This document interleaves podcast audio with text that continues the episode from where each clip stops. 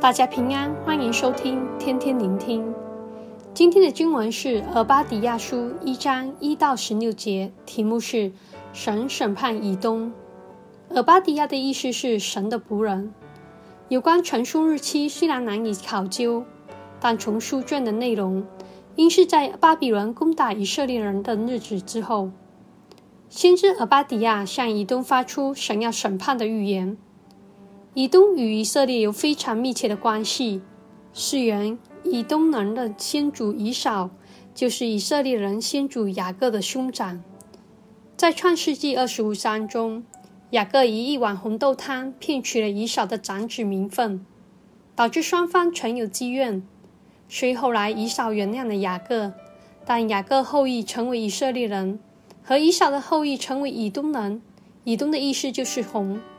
在日后的历史进程中，双方演变成世仇。因着以上的关系，以东人是以色列人的近亲。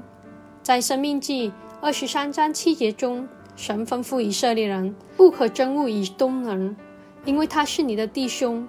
他们所生的第三代子孙可以入耶和华的会。神的旨意是恩待以东人，以东人却似乎不太领神的恩情。当以色列在旷野流荡时，竟不许以色列人过境。到扫罗作王年间，就有战争。大卫王年间，以东人更归顺了大卫。可惜到了所罗门作王的时候，以东人又开始为患。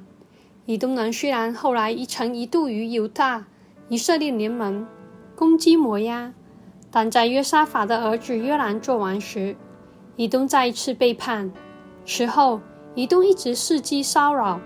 诗篇一百三十七篇也提到，当耶路撒冷被巴比伦攻破时，以东人说：“拆毁，拆毁，直拆到根基。”原本为最亲密的兄弟关系，也蒙神的恩待能进入圣所，但以东人选择舍弃弟兄的心，仇敌就有机可乘，让仇敌在人的心里发酵，所以。俄巴迪亚书提到以东人为何受罚，一章十节提到，因你向兄弟雅各施暴，你必蒙羞，永被剪除。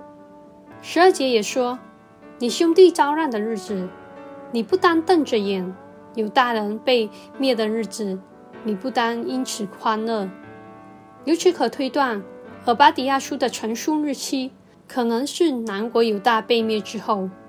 先知俄巴迪亚发出因以东南对以色列见死不救、落井下石等行为，神发出要审判以东的讯息，也从当时以东的地势往北行的王道可到大马士革，往西行可到地中海以及埃及，借着贸易枢纽的地位，正如第七节提到，以东南有结盟的，与你和好的。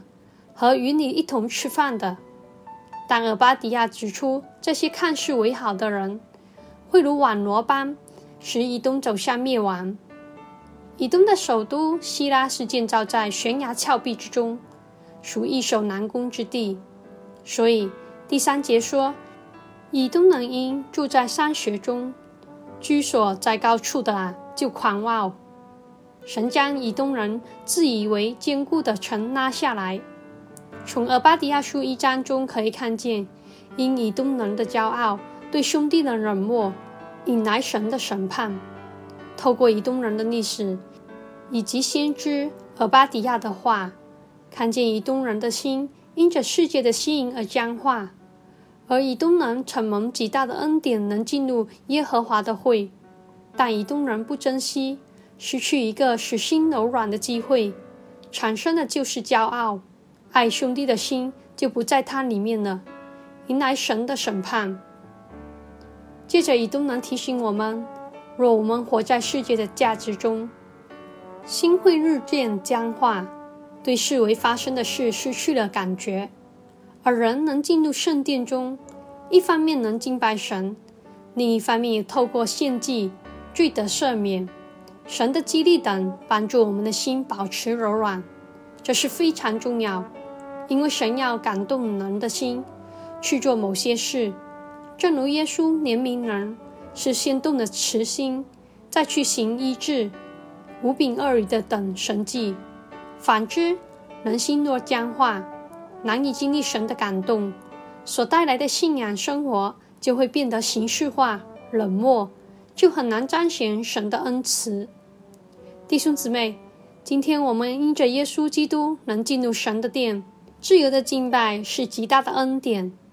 有求主让我们在其中保守着一颗柔软的心，领受以及活出神对我们的感动。